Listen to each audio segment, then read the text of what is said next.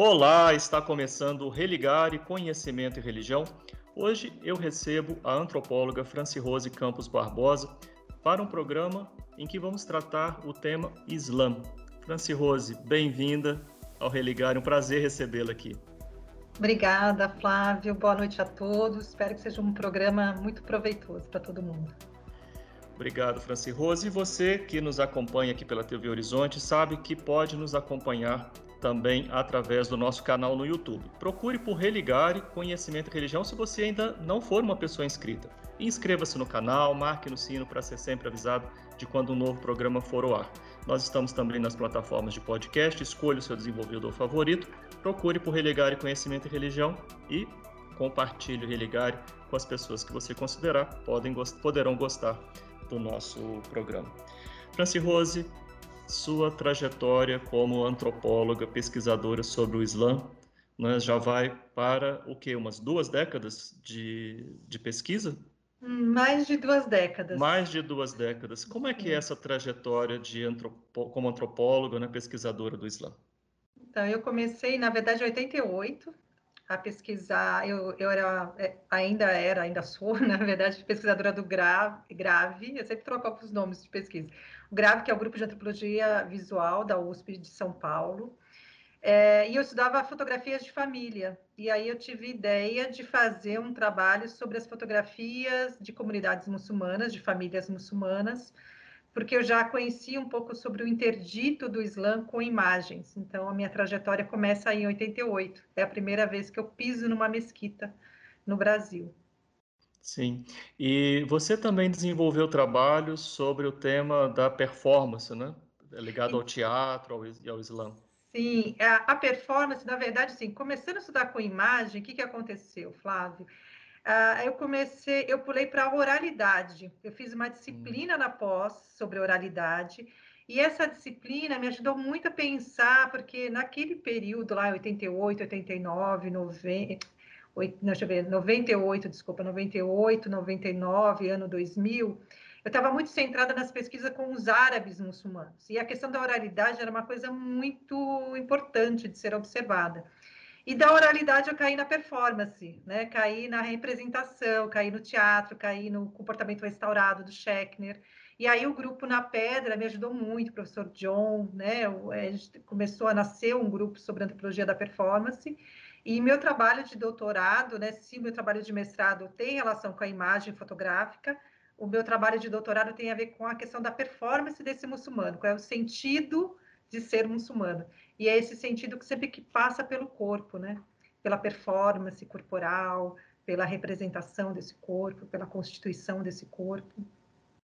Bom, seu processo de reversão se deu durante a pesquisa ou foi anterior? Pois é, meu processo de reversão foi muitos anos depois, foi 15 anos depois. Eu já era, já era docente da USP de Ribeirão Preto, né, do Departamento de Psicologia. Sim. Na verdade, eu tinha a intenção de me reverter ainda em 2003, mas naquele momento era um momento muito confuso, muito emocional ainda, né? Então, eu fui deixando de lado essa questão, e dez anos depois, né, foram dez anos refletindo, pensando, e eu faço a minha reversão em abril de 2013 já era docente, eu já tinha feito é, viagens para fora do país, já tinha conhecido outras comunidades islâmicas, uh, já tinha orientado o mestrado, então, assim, foi uma coisa que foi acontecendo aos poucos, né?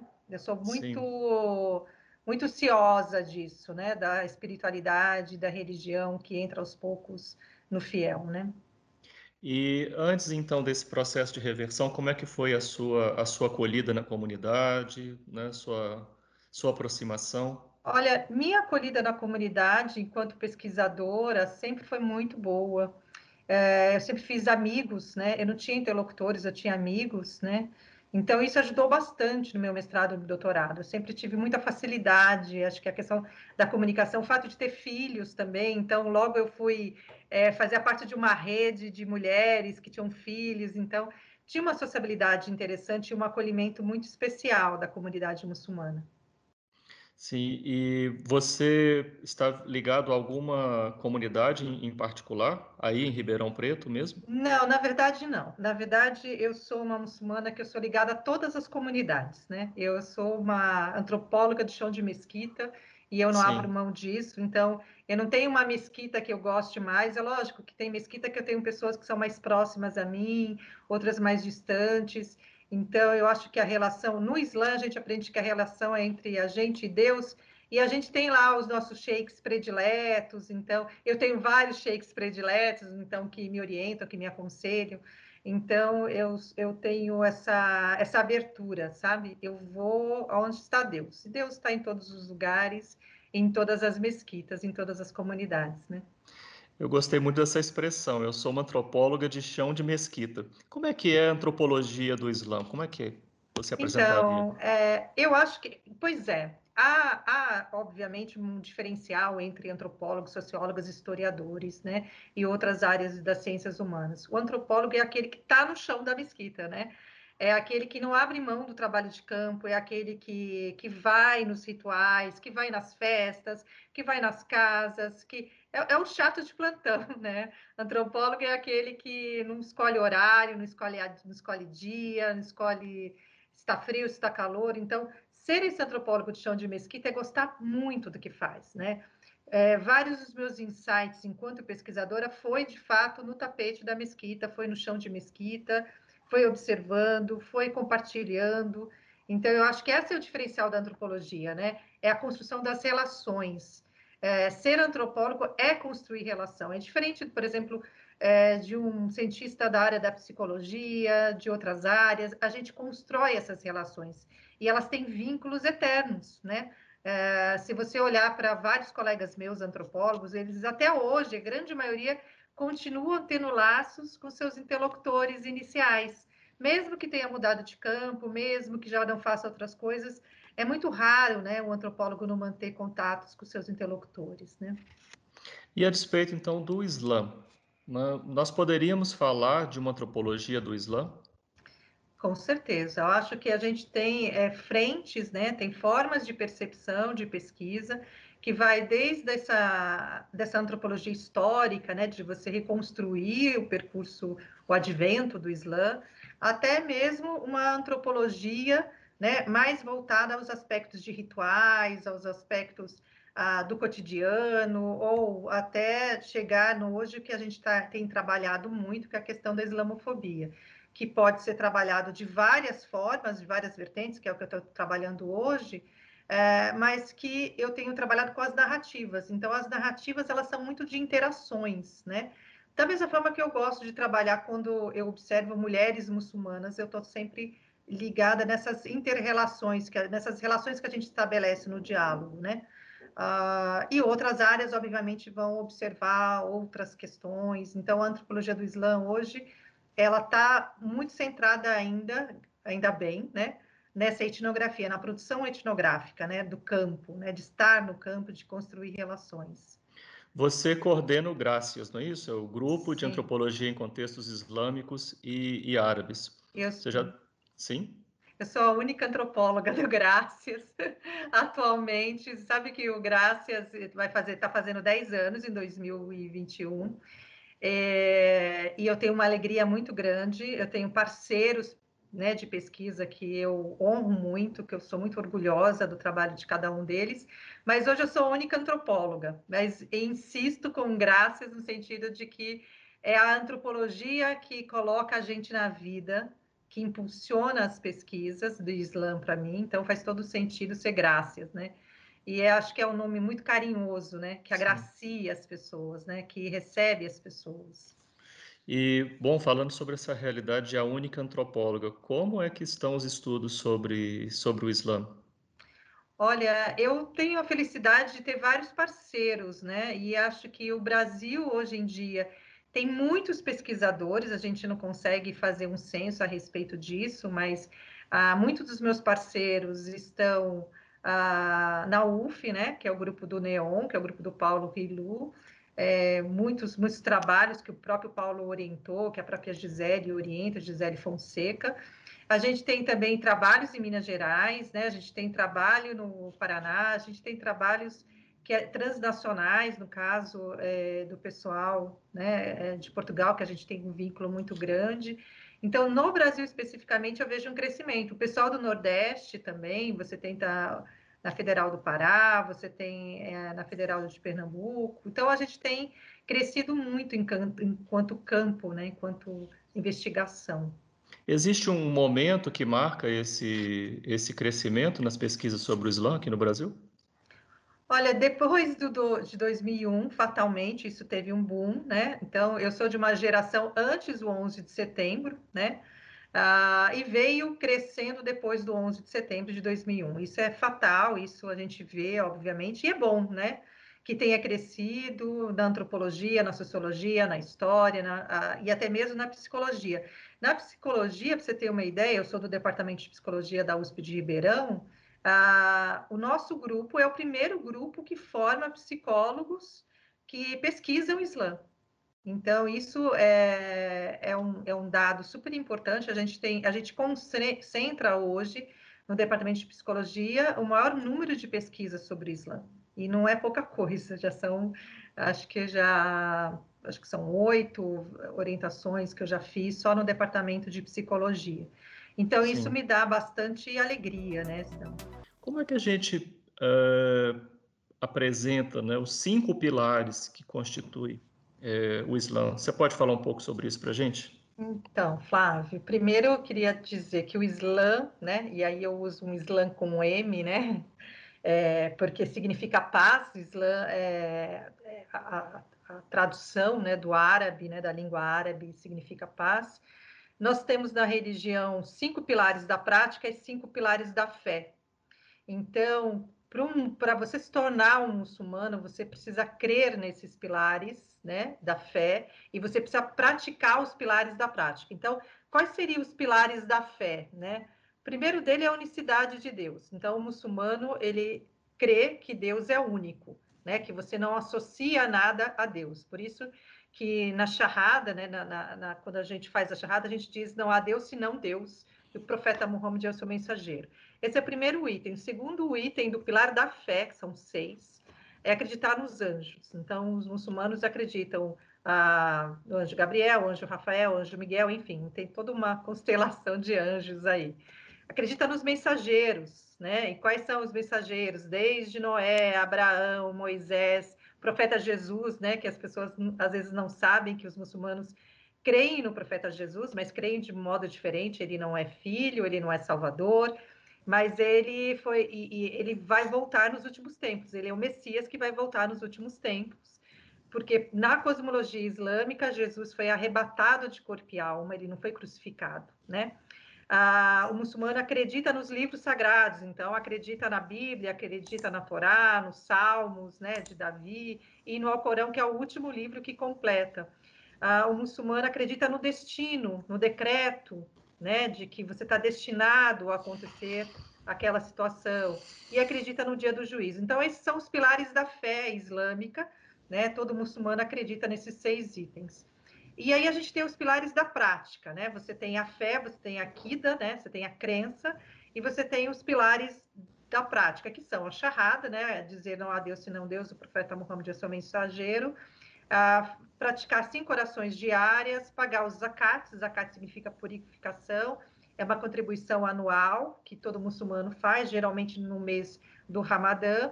Você tem o mês do jejum, que é o mês do Ramadã, e você tem o Hajj, né, que é a peregrinação à Meca, que é o quinto pilar da prática que você faz se você tem condições físicas e financeiras.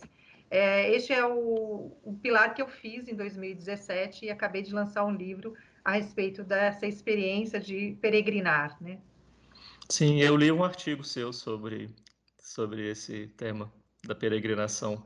É, uh, acho que quando eu escrevi o artigo, eu não tinha feito Raj ainda. Ainda Era não. um artigo que advém do meu, da minha tese de doutorado, né? O livro que eu estou lançando, esse que eu lancei esse ano, é um livro que fala da minha experiência enquanto mulher fazendo o Raj, né? Sim, sim. Então são esses seis pilares da fé, cinco pilares é, da prática. O que é que faz, Franci Rose, o Islã ser uma das duas maiores religiões do mundo, ou olhando para a história, né? o que é que contribuiu para essa difusão tão importante, tão significativa do Islã? Eu acho que é a simplicidade da divulgação, né? Ah, o Islã ele não tem uma hierarquia institucional, né? Assim que a gente precisa seguir uma palavra, mas ele tem um código de vida, né? Que é o Alcorão. E o Alcorão, a partir do momento que você aprende esse código de vida, né, com, com a própria suna do profeta, você mesmo é, é guia dos seus atos. Né? Isso não significa que o muçulmano abra mão de um líder que te oriente, né? ao contrário. Mas isso te dá uma, uma questão que é muito importante no Islã, que é o livre-arbítrio. Né? Deus dá para o ser humano o livre-arbítrio. Então, os erros, eles são seus, né? É, os acertos, eles são seus. Aquilo que você faz de bem, é você que vai pagar essa, essa, isso que você faz de bem ou de mal, né? Então, o que a gente recebe de positivo ou de negativo tem a ver com aquilo que a gente pratica. É, então, é uma religião que te deixa certamente livre. Você pode ser muçulmano ah, em qualquer lugar, em qualquer situação, né? Você não precisa necessariamente estar na mesquita para ser considerado muçulmano, mesmo porque no Brasil você não tem essa quantidade de mesquitas. Você tem muito mais muçulmanos que mesquitas, né? As mesquitas são poucas ainda, para a gente pensar na quantidade de muçulmanos que nós temos, né? Ah, e é uma, uma religião do coração, né? Da purificação do coração. Então, isso, de certa forma, acho que sensibiliza. Quando você começa a estudar, você começa a entender o que, que é essa sensibilização do coração, o que, que é o nafs, né? Que é, o, né? que é esse ego, que é a vida. E aí você começa a compreender um pouco mais, né? O, o sentido de ser muçulmano. Que ser muçulmano é aquele que se entrega, né, a Deus. Não é aquele que se submete apenas, é aquele que se entrega de corpo e alma. Eu falo isso na minha tese de doutorado, né? É o sentido da entrega, né? Então aí você não tem dúvida, você é como Deus diz, né? Já separou o erro, né, do acerto, né? O, o erro já está separado, né? Então acho que sensibiliza as pessoas, né? E é eu vi crescer quando eu tive em Oxford, vi muita gente se convertendo. Tem uma coisa do intelectual, do conhecimento que é nato no Islã, né? Porque a primeiro, primeira palavra, né, é, revelada foi Ikara, recita, leia, né? Dita o profeta Muhammad, né, que a paz seja com ele. Então, essa ideia do conhecimento é latente no, no muçulmano. Então, eu imagino que isso tenha contribuído muito, né? Para as conversões. Você... Você falou que especialmente no Brasil, né, o número de mesquitas é menor que bem menor que o número de muçulmanos. Como é que é a situação é, da comunidade muçulmana no Brasil? Então, a gente tem uma concentração, obviamente, muito mais sudeste e sul, né? Mas o Islã tem crescido muito no norte e nordeste, né? E é extremamente positivo. O, o que não é positivo é a carência que se tem ainda de bons líderes religiosos nessas regiões, de pessoas realmente capacitadas em todas as regiões, aí que formem uma mesquita, uma mussala, que tenham conhecimento aprofundado, né? Porque eu acho que não basta apenas fazer a charrada, se converter é, é, preciso estudar, né? E estudar, quem domina essa linguagem são sheiks, porque eles têm essa formação, né? É, e aí a necessidade que também esses sheiks, além da formação, falem a língua portuguesa, né? É, porque eu acho que simplifica. Porque se algumas pessoas falam inglês, francês, por exemplo, eu posso buscar conhecimento fora do Brasil, eu posso buscar é, outros entendimentos, mas a pessoa que está limitada à língua portuguesa, ela de fato precisa de ter um acesso a uma pessoa mais de perto para acompanhá-la. Então, é, eu vejo que isso ainda é necessário né, no Islã no Brasil. Né? Sim. Há dois temas que, que eu observo né, do, seu, do seu trabalho, que é o tema das mulheres no Islã e o tema da islamofobia. É, eu não gostaria de, de não falar sobre esses dois, dois uhum. pontos. Né? Vamos começar pelas mulheres no Islã. Então, as mulheres, eu já eu falo sempre nas entrevistas, as mulheres caíram no meu colo. Na verdade, eu nunca estudei mulheres. E as mulheres, é que na verdade, as mulheres me escolheram no sentido de que o tema me, me, me absorveu por conta do lenço, por conta das, das questões que tem do patriarcado, do machismo, que está presente em todos os grupos sociais, e não é diferente também em comunidades muçulmanas, né?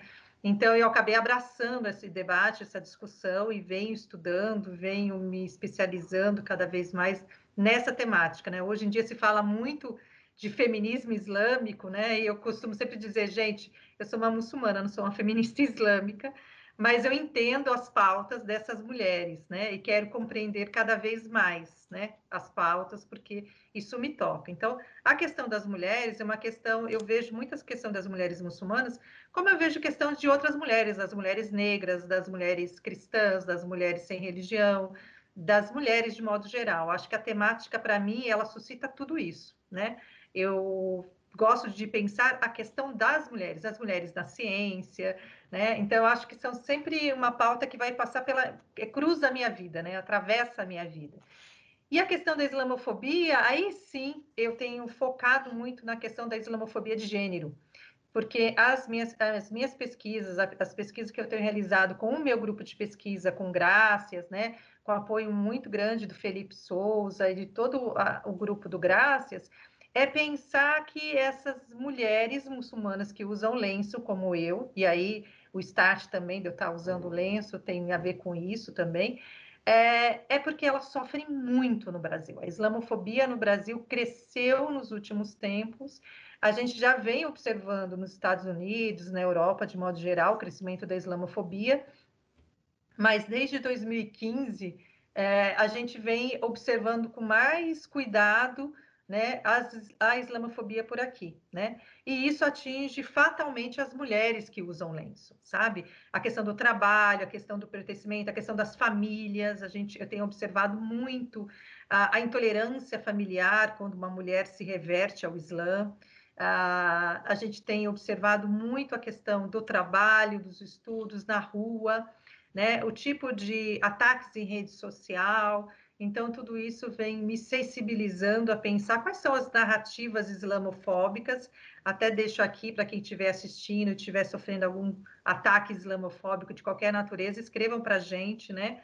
Para o islamofobia.gracias.gmail.com. Uh, ah, e a gente e conte a sua narrativa para nós, porque a pesquisa continua ainda. A gente fechou agora uma pesquisa quant, que logo a gente vai apresentar os dados dessa pesquisa quant mas a pesquisa Quali continua. Ótimo.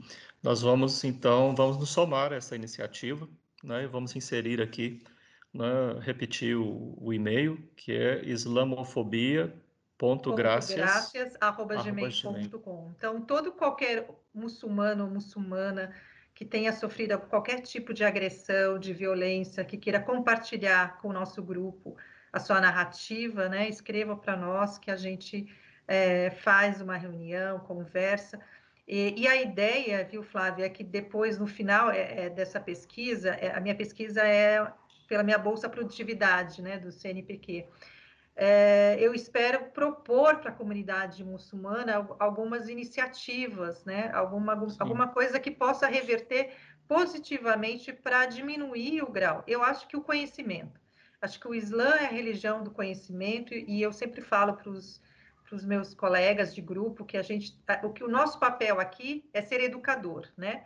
É, a nossa função é educar, é ensinar, é divulgar livros, é, de, é, é, o que a gente, é o que eu faço nas redes sociais. Então, leia livro tal, converse, leia entrevista tal, porque eu acho que sem conhecimento a gente não consegue avançar. Né?